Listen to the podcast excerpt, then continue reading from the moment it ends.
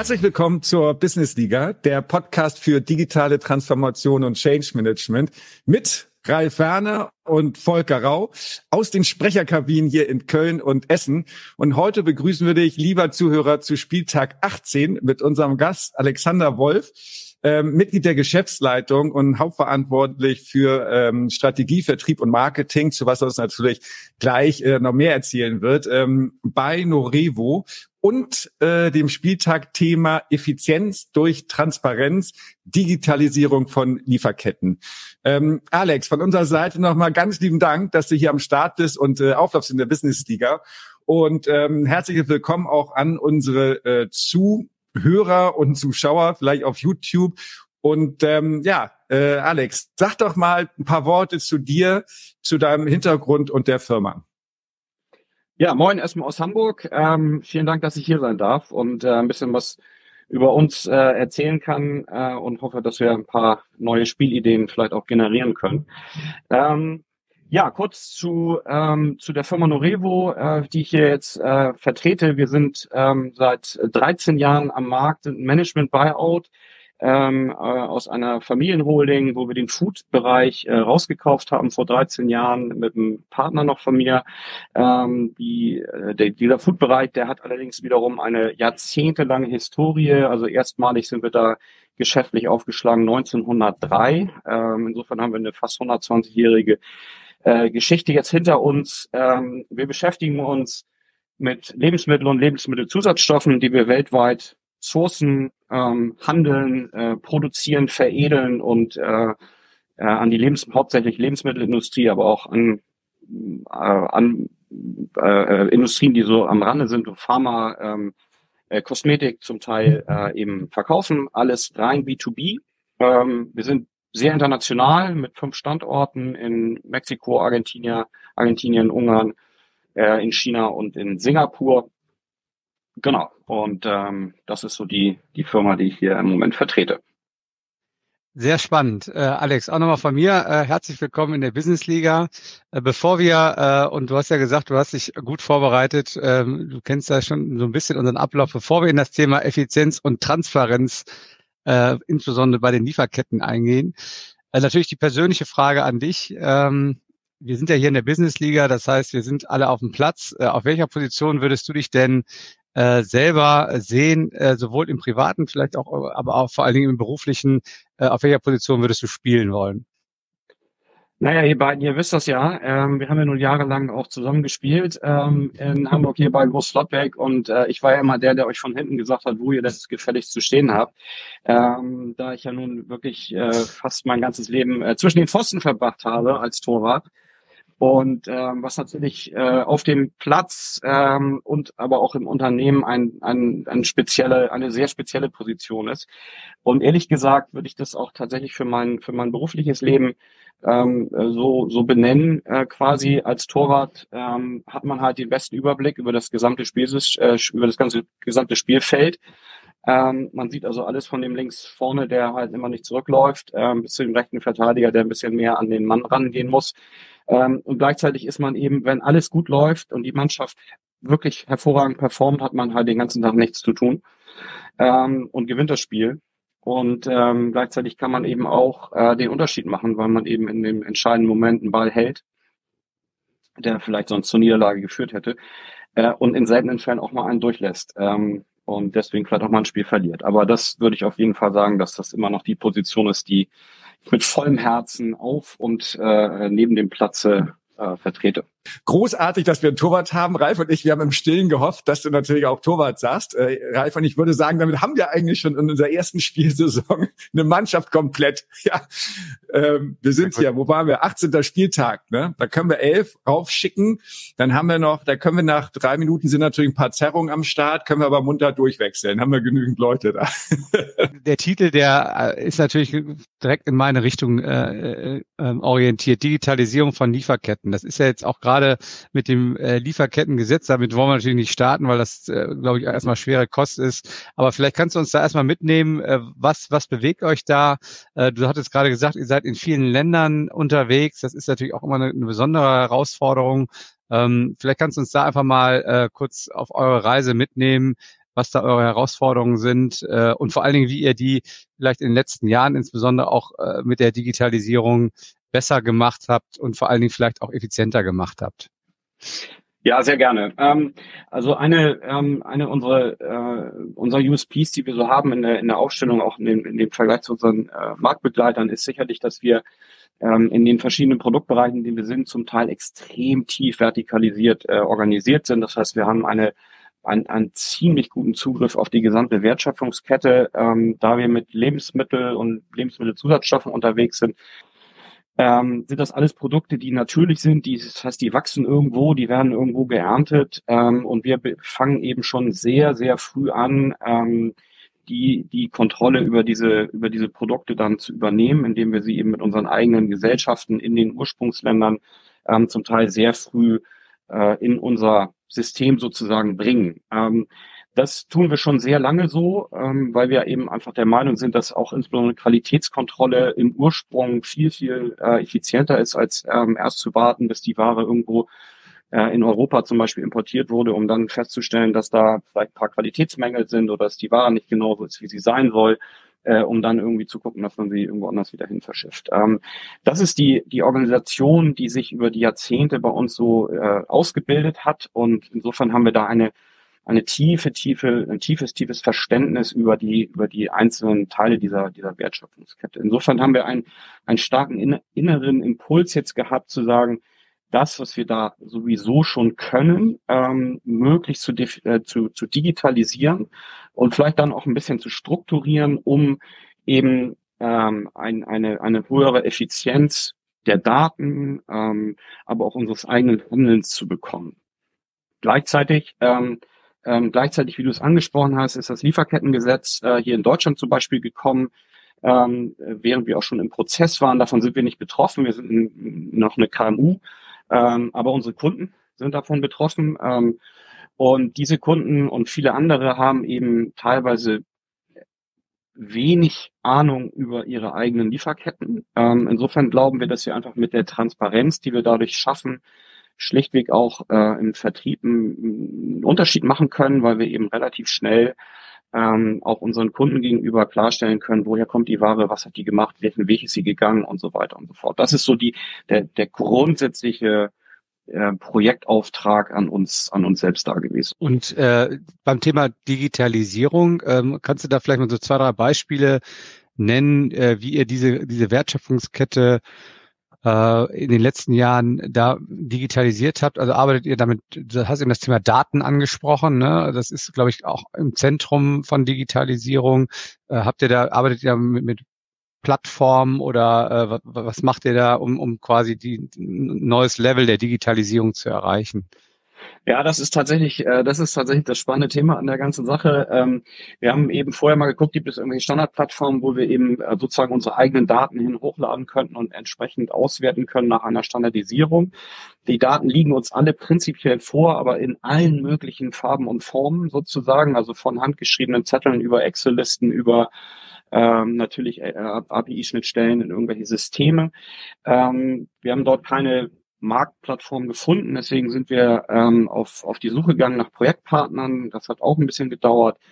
Ähm, wir haben jetzt ein Projekt äh, aufgesetzt mit Partnern. Ähm, da kann ich jetzt nicht sehr viel mehr zu sagen, weil wir da unter NDAs sind, aber ähm, wir sind dort sozusagen der Datenlieferant in diesem Projektteam, weil wir eben äh, über die äh, über unsere eigene über die Kontrolle der eigenen Supply Chain eben diese Daten relativ gut zur Verfügung stellen können.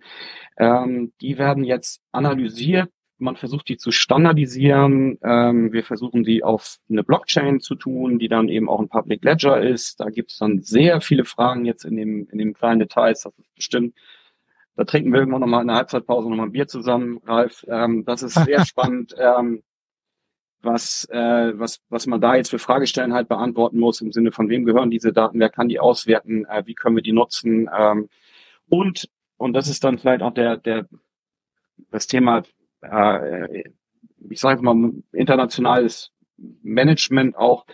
Ähm, man arbeitet hier dann mit Providern zusammen, die sagen zum Beispiel, als Login braucht man eine E-Mail, ähm, aber ein mexikanischer Imker, der, der Honig-Imker, der hat kein E-Mail der hat eine WhatsApp äh, und das war's. Und äh, Ähm, also da sozusagen auch von den verschiedenen Ebenen äh, versuchen, das irgendwie zu leveln und die Prozesse da zu machen. Das ist hochgradig spannend. Ähm, das wird auch noch ein bisschen dauern, aber am Ende glauben wir, dass wir eben dann für uns selber eine, eine individualisierte Lösung wahrscheinlich äh, erreichen werden können. Also was, wenn du so erzählst, ähm, Alex, dann äh, erinnert mich das, äh, mich war an, an eine Konferenz, bei der ich gerade war, Responsible Leadership Konferenz vom FAZ-Institut. Äh, hauptsächlich äh, Aufhänger ist äh, Nachhaltigkeit.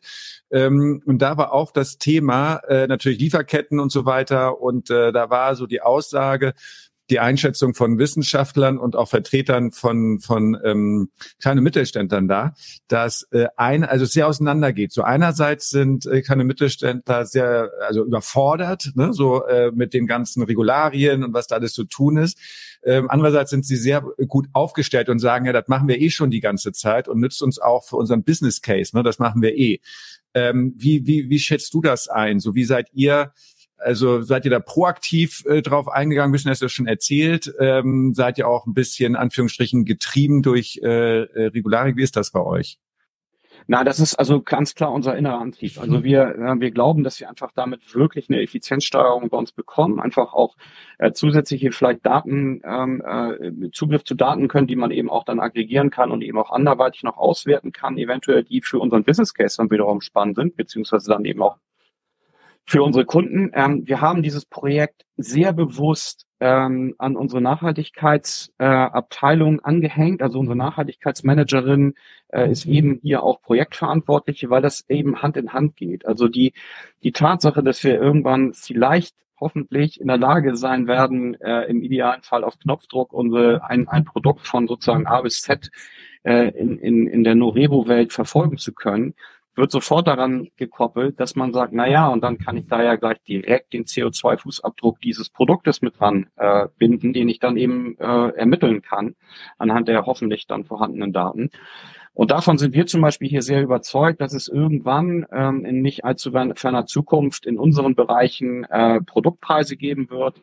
Die sind dann eben gut verhandelt, gut produziert, effizient gemacht, aber diese Produktpreise sind das eine und das andere sind dann eben die CO2-Preise, die man sozusagen obendrauf noch tut, ähm, um eben einfach eine, eine, eine nachhaltige äh, Wirtschaft äh, auch zu ermöglichen, um zu sagen, das Produkt ist zwar super günstig, weil das Produkt selber nichts kostet, aber es kommt halt von irgendwo anders ganz weit weit her und hat einen entsprechend hohen CO2-Preis oder Fußabdruck und ist damit dann eben nicht mehr wettbewerbsfähig. Ähm, und dieses, die, die Tatsache, dass wir das können, glauben können zu müssen in der Zukunft, ist der Antrieb, warum wir versuchen, hier effizienter zu werden.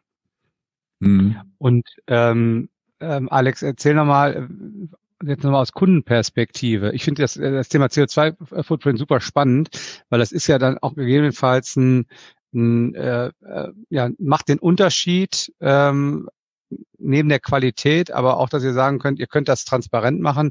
Wird das von euren Kunden gefordert? Und vielleicht kannst du nochmal sagen, seid ihr im B2B oder seid ihr im B2C-Geschäft? Also habt ihr nochmal andere Firmen, an die ihr verkauft, die dann an den Endkunden gehen? Oder wie ist das aufgestellt und wie ist die Anforderungslage da? Also wollen die das alle haben oder müsst ihr das sogar schon liefern, diesen CO2-Footprint? Ähm, also prinzipiell, wir sind rein B2B, das heißt, wir liefern ausschließlich in die Industrie ähm, und ähm, haben dort noch keine so sehr konkreten Anforderungen. Wir kennen das zwar, also wir kennen das alles als, als Kunden, als Konsumenten, dass wir mal auf einem, auf einem Kaffee oder auf einer Schokolade irgendwie einen QR-Code haben und sehen können, woher kommt denn dann die, die, die Ware dafür. Das ist äh, im, im Retail zum Teil möglich. Da gibt es ja auch einige ganz interessante Startups, die das sich damit beschäftigen. Im B2B-Bereich ist das noch nicht da.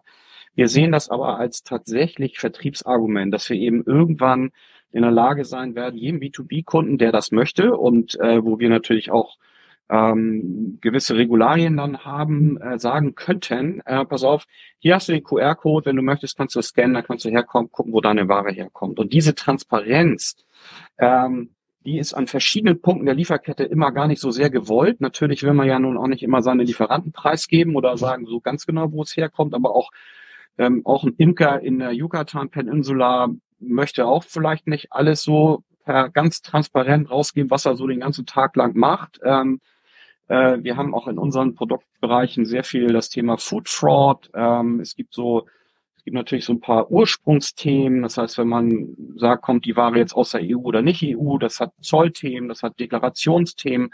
Da ist jetzt transparent nicht, Transparenz jetzt nicht bei jedem Teilnehmer der Lieferkette irgendwie äh, super gern gesehen. Ähm, aber wir glauben eben, dass wir ähm, dass wir das als Verkaufsargument auch nehmen werden können zukünftig. Und wir glauben auch ganz fest daran, dass unsere Kunden, die wiederum dem, dem Konsumenten dann mit ihren Endprodukten gegenüber verantwortlich sind, das absolut haben müssen. Die müssen wissen, woher kommt die Ware, die müssen wissen, wie weit ist der, ist die gereist, wie viel CO2-Fußabdruck ist an dem einzelnen Produkt dran.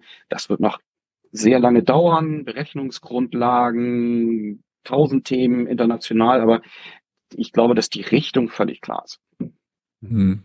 Also ich glaube, dass auch, also auch das Thema gegebenenfalls äh, License to Operate eins ist. Also dass wenn der Markt, die Kunden sagen, ähm, ich kaufe entweder gar nicht mehr bei dem oder seltener bei dem, weil der eben nicht so transparent ist, ähm, um, um auch für mich, äh, für die Gesellschaft, äh, Umwelt, Natur und so weiter ein gutes Kaufgefühl zu haben. Ne? Also einfach da psychologisch da und auch natürlich seinen Beitrag leisten zu können, dass das auch einen, äh, einen hohen Hebel hat, bin ich absolut überzeugt davon.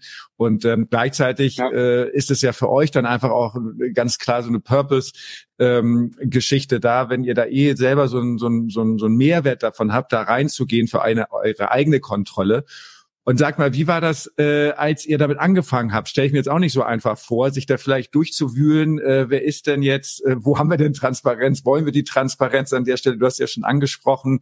Ähm, wie müssen wir das aufgleisen? Dann habt ihr die ja nicht alle ähm, in, in ähm, Ottensen in Hamburg um die Ecke sitzen, sondern müsst da auch irgendwie anders Kontakt aufnehmen. Wie, was waren so die, die, die Schwierigkeiten oder Stolpersteine, die es da zu überwinden galt äh, bis hierher? Also beim Aufsetzen des Projektes war es jetzt gar nicht so sehr schwierig. Wie gesagt, das ist ja, wir, wir hangeln uns jetzt erstmal an unserer eigenen Lieferkette entlang und wir sind in, ähm, aufgrund unserer Qualitätszertifizierung, die wir schon haben seit, seit Jahrzehnten, ähm, haben wir eben äh, Themen Rückruf, äh, äh, Chargennachverfolgung, solche Sachen, das haben wir alles da. Ähm, allerdings eben, äh, ne, wenn wir sagen, wo kommt denn diese Charge, dieses Produkt oder diese Teile dieses Produktes her, dann sagen wir, ja, da gehen wir dann mal in den Keller, gucken mal ein bisschen an Akten oder äh, gucken mal ein bisschen im Computer und so innerhalb von 24 Stunden ähm, haben wir dann auch die Antwort. Und dann müssen wir vielleicht nochmal im Ursprung nachfragen und dann dauert es vielleicht nochmal 24 Stunden. Und ich habe gesagt, aber das muss man doch auch in fünf Minuten können. Oder in fünf Sekunden, weil ich nämlich auf den Knopf drücke. Und ähm, alle diese Informationen liegen uns selber ja vor in unseren verschiedenen äh, ähm, Units allerdings eben total mit sehr viel Medienbrüchen. Und das ist erstmal das erste Thema gewesen beim Aufgleisen des Projektes, zu sagen, so, ähm, wollen wir das vielleicht mal alles irgendwie äh, gleichnamig machen, dass wir es überhaupt einigermaßen mehr auswerten können. Das war so der, der erste Stolperstein und das ist zum Glück eben nur ein interner. Ähm, da, also, dass die Schwierigkeit besteht darin, dass die großen Meister aus dem Headquarter irgendwo in Argentinien äh, ankommen und sagen, schönen guten Tag, wir hätten mal ein bisschen Arbeit für euch, die für die vor Ort natürlich erstmal nur Arbeit ist und äh, irgendwie kein Mehrwert äh, dort ist. Das ist dann so das klassische Thema.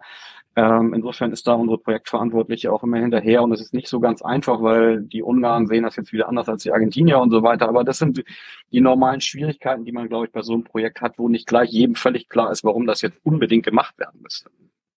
Hm.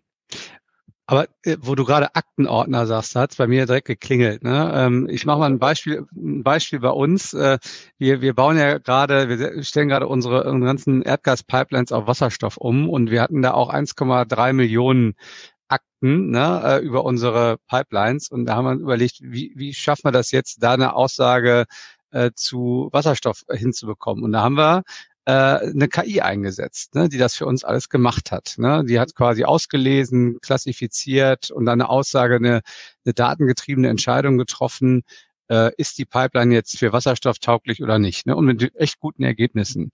Äh, jetzt mal bezogen auf euren Case, äh, ist das auch ein Thema? Also äh, habt ihr darüber nachgedacht, äh, ne, mal KI eins, das ist ja jetzt auch gerade ne, der Hype, ne? also Gen AI ist der Hype, aber das ist jetzt tatsächlich eine andere Form der KI. Ähm, habt ihr die mal eingesetzt?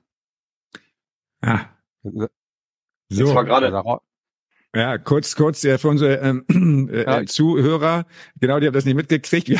Ralf stockte so ein bisschen. Also irgendwas muss da in der in der Interviewzone schiefgelaufen sein. Wahrscheinlich äh, wurde wurde Alex gerade noch eine Currywurst gereicht. Jetzt ist er wieder da. Und äh, Ralf, du kannst ja noch mal kurz äh, äh, nicht die ganze Frage, aber vielleicht die letzten ja. drei Sätze, ne, falls Alex sie nicht mitgekriegt genau. hat. Ähm, also die, die, die Frage war ähm, in Analogie zu unserem Beispiel, äh, ob bei euch KI im weiteren äh, Sinne eine Rolle spielt, gerade bei dem Thema dieser Datenerhebung und auch der Auswertung der Daten, äh, der vielen Daten, die ihr wahrscheinlich auch im Keller habt. Äh, genau, das war eigentlich die Frage. Also KI ist bei uns tatsächlich für das Thema noch relativ weit hinten. Also da haben wir noch nicht so sehr mhm. drüber nachgedacht. Wir sind jetzt ähm, eben erstmal dabei, sozusagen am ersten ähm, äh, Point of Contact, am ersten Touchpoint mit, mit Waren, äh, da zu versuchen, digitale Lösungen hinzubekommen. Das muss man sich eben so vorstellen, dass da äh, wirklich in der Yucatan Peninsula jemand in der Garage sitzt und dann kommt einer vorbei und gibt ihm einmal Honig. Und da ist jetzt noch nicht so viel KI-Need. Ähm, na, da haben wir erstmal andere Themen. Ne? Da muss dann erstmal irgendwie nicht aufgeschrieben werden, sondern vielleicht einfach mal über ein Smartphone irgendwas passieren. Ähm, gleichzeitig ist es aber auch so, dass es eben, da wir international und weltweit agieren, ist es eben wirklich auch wiederum faszinierend zu sehen, ähm, wie schnell und wie, äh, äh wie unterschiedlich auch Transformationen dann teilweise funktionieren. Also ähm, die Vorstellung, dass wir hier irgendwie ganz weit vorne sind, ähm, äh, und irgendwelche anderen Länder vielleicht ganz weit hinten sind, das, das nivelliert sich dann immer ein bisschen, wenn wir äh, wie in Tansania geschehen, äh, wo wir Bienenwachs einkaufen ähm, und da mitten in einem, wirklich im Urwald mitten in Afrika stehen. Ähm, und da sind dann aber 20, äh, 20 blaue Boxen, die haben alle einen QR-Code. Und die, gesamte Transaktion von Ware gegen Geld, gegen Qualität funktioniert ausschließlich über Mobile. Ähm, also auch die Bezahlung dort vor Ort ist, ist alles mobile. Da ist keiner mehr mit Stift und Zettel unterwegs, äh, hat auch keine Aktenordner mehr. Ähm, also zum Beispiel in, in so Ländern wie Afrika, die jetzt hochkommen, da fangen die natürlich gleich schon so an. Und das ist natürlich unglaublich spannend. Ne? Ähm, aber das am Ende des Tages in eine irgendwie großartige äh, äh, digitale äh, Plattform Softwarestruktur reinzubringen, das ist halt die riesengroße Herausforderung. Ob da KI am Ende des Tages mal helfen kann, maybe. Ähm, Soweit sind wir aber noch nicht. Ja, also ich finde das äh, super spannend, Alex, was du so erzählst. Ich, ich finde es abenteuerlich. Ich komme mir vor wie so ein, bei so einem Dschungeltrip. Hat euch das als Organisation irgendwo, ja, wie soll ich sagen, auch mal so eine Art Schnappatmung äh, gegeben oder seid ihr da immer schon so ganz gut aufgestellt oder äh, ist das so, weil das entwickelt sich ja auch, das Business, in dem du ja schon und deine Familie schon ewig lang bist. Äh, war das mehr oder weniger immer so, dass ihr euch da so auf solche Steps eingestellt habt oder ist das jetzt nochmal anders? Nein, das ist schon immer so gewesen. Also ich, äh, wir, eine unserer, unserer Leitsprüche hier ist so, wir können schwierig, ne, weil wir eben einfach äh, mit Naturprodukten unterwegs sind. Ähm, das heißt also, auch diese ganze Nachhaltigkeitsthematik ist bei uns halt in der DNA. Das ist unser Geschäftsmodell. Das heißt also, schon lange bevor jetzt irgendwie Nachhaltigkeit und Sustainability äh, en vogue gekommen sind, Klammer auf zurecht, Klammer zu, äh, haben wir das betrieben, denn äh, unsere Produkte, wie gesagt, wachsen alle irgendwo und werden irgendwo geerntet. Und wenn wir da nicht sorgsam mit den natürlichen Ressourcen, aber auch mit unseren Partnern und und und und äh, Lieferanten dort umgehen, fair und und und ordentlich, ähm, dann wären wir schon lange vom Markt verschwunden. Und ähm, insofern ist das das Thema, was uns als Purpose sozusagen treibt. Ähm, aber glaub mir, die Länder, in denen wir unterwegs sind, sind so kompliziert und schwierig. Wir haben dann auch schon alles gesehen. Und natürlich haben wir auch mal einen Container Ware bestellt und den aufgemacht und dann war da nur Sahara-Sand drin und sonst nichts. Ähm, da hilft dann auch keine digitale Blockchain in der Supply Chain, wenn, wenn dich einer behupst, dann ist das so. Ähm, insofern haben wir da über die Jahrzehnte, ähm, in denen wir, über die Dekaden, in denen wir da unterwegs sind, auch schon alles gesehen. Also Schnappatmung ähm, kriegen wir jetzt relativ selten, muss man sagen. Aber hm. vielleicht nochmal, äh, Alex, äh, zum Thema Nachhaltigkeit. Ähm, als Außenstehender könnte man ja meinen, warum holt ihr denn den Honig aus Mexiko und äh, Afrika nach Europa? Gibt es hier in, in, in den Alpen keine Bienen, die auch Honig produzieren? Also das wäre ja irgendwie so, so naheliegender, ne? Oder gibt's da irgendwie, ja. was, was ist das Why dahinter? Warum macht ihr das? Also die, die konkrete Frage jetzt für Deutschland zum Beispiel ist ganz einfach. Wir verbrauchen roundabout 90.000 Tonnen Honig im Jahr und produzieren 15. Ja, Das ist Punkt. klar. so, deswegen äh, das ist ganz einfach. Also das schwankt natürlich immer hier und da, aber wir sind nun mal der größte Honigverbraucher auch der Welt, also mit eins pro Kopf, nur mit 1, knapp 1,2 Kilo, weil wir einfach diese Frühstücks äh, ähm, äh, Frühstückskultur haben, wo wir eben Honig auf ein schönes äh, Toastbrot drauf tun. Das machen nicht sehr viele äh, Nationen. Ähm, insofern, das ist einfach dann der Bedarf. Ne? Und das ist eben mhm. genau das. Äh, deswegen heißt es immer Honig aus EU und nicht EU, was dann ja quasi Welthonig ist.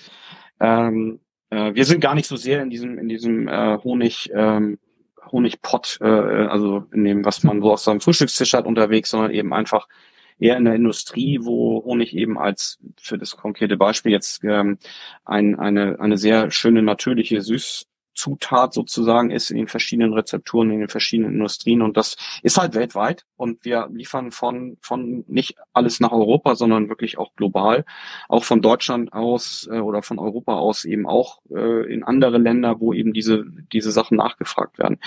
Aber natürlich, dieser globale Handel, und das meinte ich eben vorhin, ähm, dieser globale Handel geht eben einher mit äh, extremen Transportwegen.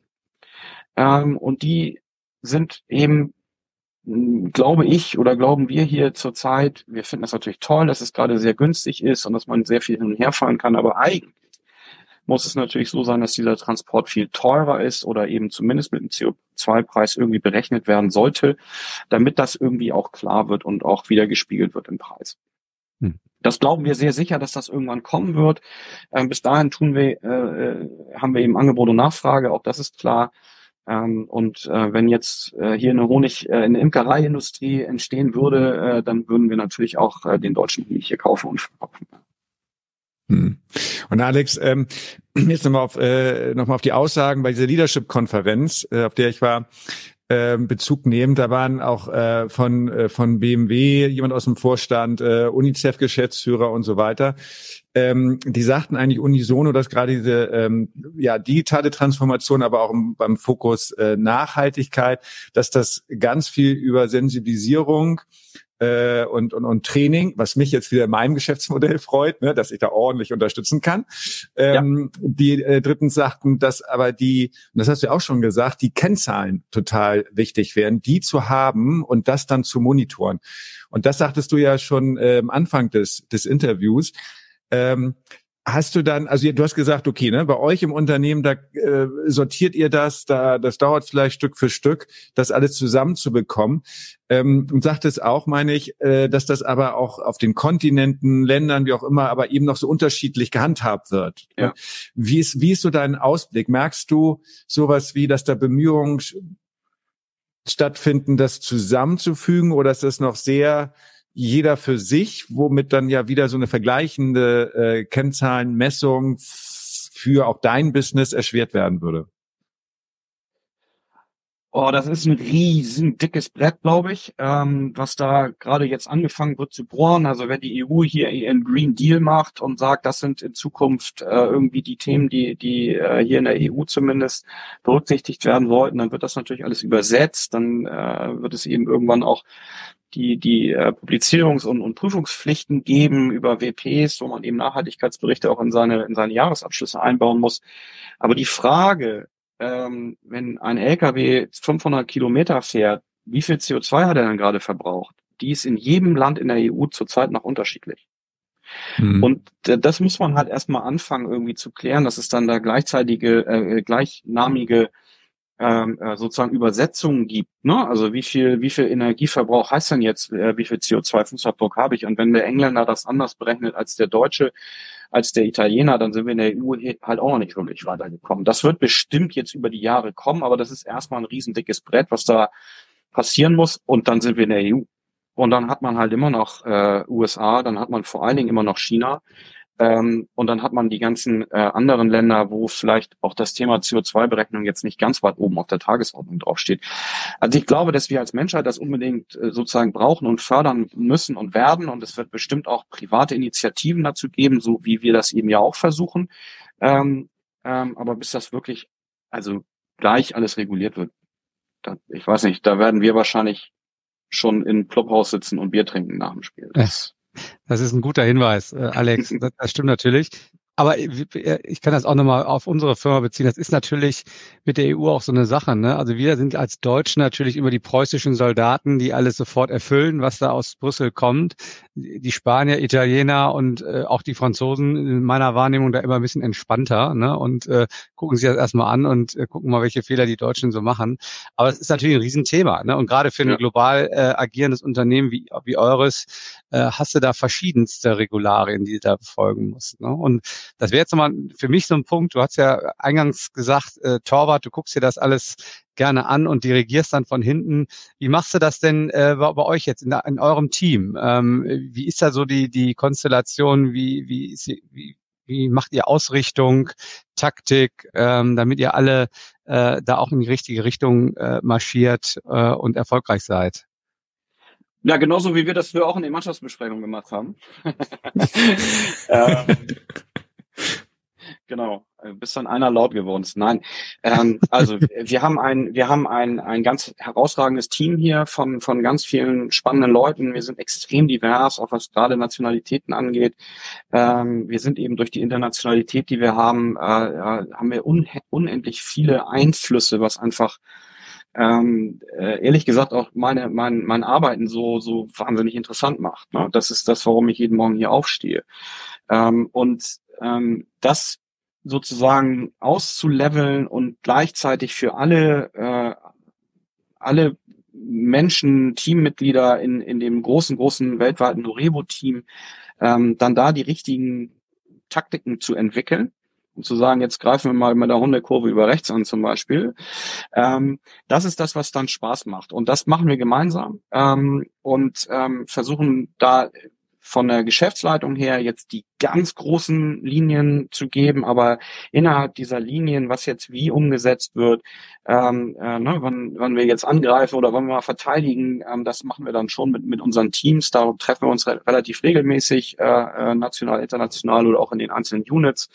Ähm, und das, das funktioniert wirklich, wirklich ganz hervorragend. Ich glaube, dass jeder hier ähm, im Unternehmen, das behaupte ich jetzt einfach mal, äh, einigermaßen weiß, warum wir das hier alles so tun ähm, und wofür, ähm, dass wir eben diesen, diesen nachhaltigkeitsnatürlichen äh, Gesichtspunkt haben. Das ist auch in unseren, in unseren Richtlinien, Leitlinien sozusagen schon auch hinterlegt. Das ist auch eben, wie gesagt, auch unsere DNA, weil wir das eben schon so lange tun.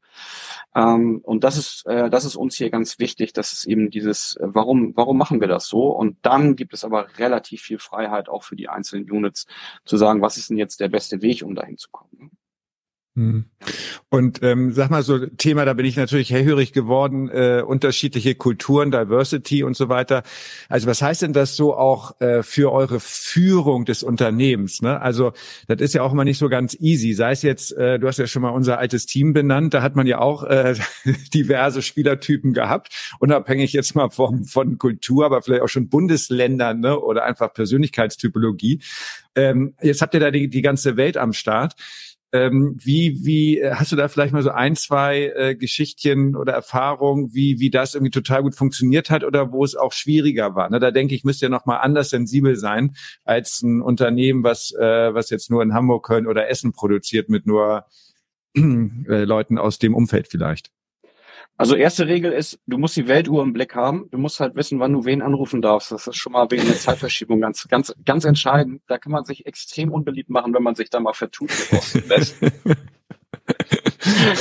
ähm, ansonsten ist es tatsächlich so, ähm, ich kann das nur von mir jetzt selber sagen. Ähm, ich, ich versuche wirklich mit all unseren internationalen äh, Mitarbeitenden, die wir da haben, die, die mit mir jetzt so kommunizieren, versuche ich wirklich immer auch dann die lokale Situation nachzuvollziehen, deren Bedürfnisse, ähm, deren Einstellungen, die auch teilweise eben nicht die sind, die wir hier in Deutschland so haben. Ähm, und ähm, das muss man aber in irgendeiner Form auch bewerten und, und äh, äh, ähm, äh, auch damit umgehen. Und äh, gleichzeitig wollen wir natürlich aber eben auch, ähm, dass die grundsätzlichen Werte, die wir als Unternehmer und Unternehmen haben, ähm, dass die auch bitte äh, in allen ähm, internationalen Tochtergesellschaften von jedem auch verstanden werden und auch gelebt werden. Das ist uns also schon wichtig. Ähm, und ja, das ist nicht immer einfach. Ähm, da gibt es halt verschiedene äh, Leute, die vollkommen anders sozialisiert sind als wir äh, und die das jetzt erstmal nicht verstehen, warum man Dinge nicht tun sollte, die man aus unserer Sicht schon im Kindergarten lernt, dass man sie nicht tun darf. Ähm, und da hilft es einfach viel zu kommunizieren, viel auch dann äh, äh, ähm, dem der Mannschaft dann auch zu vertrauen, ne, dass das dann eben weitergegeben wird in den einzelnen Bereichen. Ne. Wenn der Trainer sagt, wir laufen los, dann muss der Sturm vielleicht auch nochmal sagen, wie wollen wir denn jetzt hier loslaufen, als wir als Stürmer hier. Und so versuchen wir das dann eben auch weiterzugeben. Und ähm, deswegen auch nochmal äh, ist natürlich die Position des Torwarts da äh, ganz hervorragend, weil da kann man eben gucken, ob die das auch alle so machen. Ja, Alex, das war eigentlich ein wunder, wunderbares äh, Schlusswort. Und da schließt sich dann auch der Kreis von, von äh, Spieltag 18. Ähm, in der Business Liga. Wir haben heute eine ganze Menge über Norevo erfahren, spannende Dinge. Angefangen natürlich, und da sind wir besonders stolz darauf, dass wir jetzt auch einen Torwart äh, hier in der Business Liga haben. Ähm, aber ähm, viel spannender fand ich natürlich auch, wie du ausgeführt hast, äh, wie euer äh, Zugriff auf die Wert auf eure Wertschöpfungskette, die ja sehr vertikal äh, auch ausgelegt ist, ist und dass ihr da ein ganz spannendes äh, Datenprojekt gerade äh, initiiert habt äh, mit Blockchain-Technologie. Das, das schreit geradezu nach einem äh, Rückspiel äh, in, der, in der Rückrunde. Da werden wir dich sicherlich nochmal zu interviewen. Äh, das Ganze natürlich nicht zum Selbstzweck, denn Nachhaltigkeit ist da sicherlich äh, bei euch ein ganz wichtiger Treiber und den CO2-Footprint ähm, zu identifizieren. Äh, und das Ganze macht ihr, und das fand ich am Ende natürlich spannend, da ist uns ein bisschen, hat man am Ende vielleicht ein bisschen zu wenig Zeit für die Diskussion in einem diversen, äh, auch ähm, wirklich globalen Team. Ähm, was äh, eben dazu hilft, auch verschiedene Perspektiven einzunehmen. Und äh, da fand ich eben auch äh, ähm, deinen, deinen Satz am Ende spannend, dass du erstmal guckst, äh, in welcher äh, in welcher Zeitzone ich da gerade bin, um eben auch die lokale Situation zu würdigen. Und das Ganze geht natürlich, das wissen wir alle, auch nur mit guter und äh, adressatengerechter Kommunikation.